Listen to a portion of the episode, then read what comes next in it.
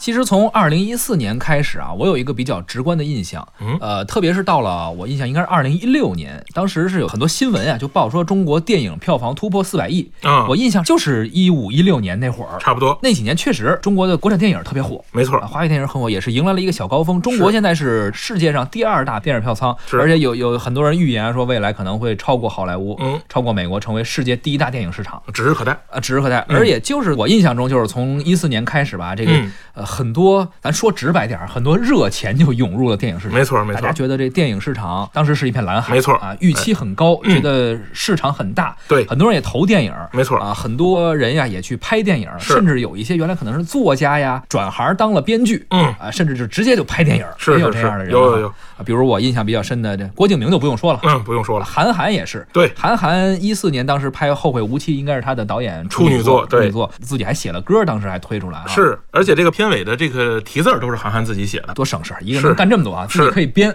还可以导啊啊，还可以写歌词嗯。当年他这个电影叫《后会无期》，是推出这歌呢也是同名啊，也叫《后会无期》，对，请了邓紫棋来演唱。哎，呃，这个歌啊，其实韩寒就写了一半儿，词儿呢是韩寒写呃的，曲是外国人，曲我子印象是早有的啊对这个歌呢叫《世界末日》。哦就原来的这个歌呢叫《世界末日》，这个歌呢其实是一个很悲伤的故事，这好像是美国的一个什么乡村女歌手当时对她的一个歌，而是且吧哎这个女歌手后来也去世了，没唱两天哦哦就去世了。然后呢，这个歌呢，这个唱的非常有有有意思，是一九六三年的老歌。哟，哎，你会发现呢，就是韩寒的这个电影作品里运用了很多老音乐，嗯，咱们之前聊过这个哎问题啊，是是是， 对包包括括这个《西游记》里的一些歌，是吧？是，哎还有那个在雨中哎聊过这个事儿啊，你会发现呢，就是韩寒对这些老歌呢是有些情节的，是嗯而且肯定是他曾经有段时间大量听过这些歌曲，哎，不然的话谁能听到二一九六几年的歌？他自对吧己喜欢这个他歌，喜欢然后再推荐给更哎，多的对人。啊，这种方式呢，就是说他这个找一个老歌，他肯定是出了交了版权的，那当然哎，然后呢，重新填词这种方式呢，其实是一个讨巧的方式，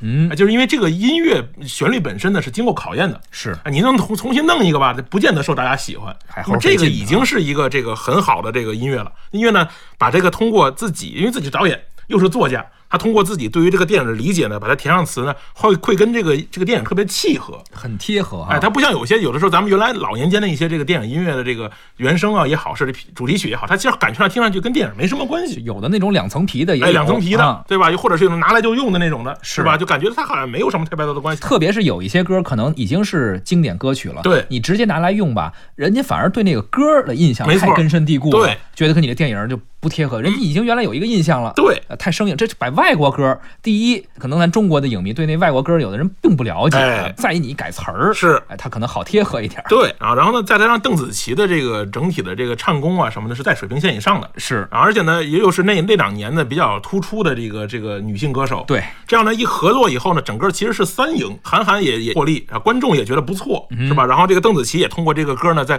成功的打进了内地市场。是整体来说呢，我觉得这样的合作其实是值得值可取的。嗯，哎，那咱们就听一下这首韩寒作词的歌曲，由邓紫棋演唱的《后会无期》。当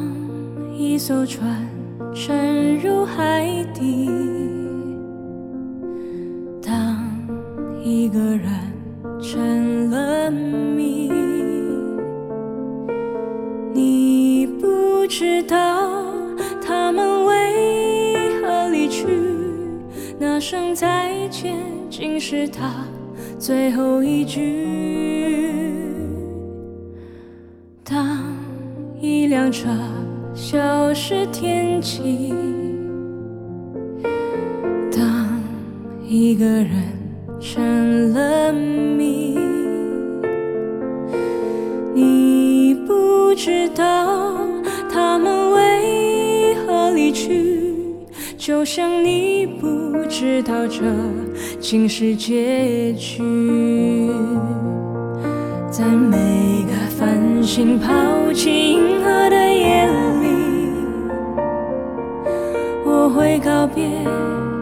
告别我自己，因为我不知道，我也不想知道和相聚之间的距离。当一辆车消失天际，当一个人成了的谜。你不知道他们为何离去，就像你不知道这竟是结局。在每个银河坠入深谷的梦里，我会醒来，也忘记梦境，因为你不知道，你也不会知道，失去的就已经失去。当一艘船沉入海底，当一个人成了谜，你不知道他们为何离去，那声再见竟是他最后一句。当一辆车消失天际，当一个人成了谜，你不知道他们为何离去，就像你不知道这竟是结局。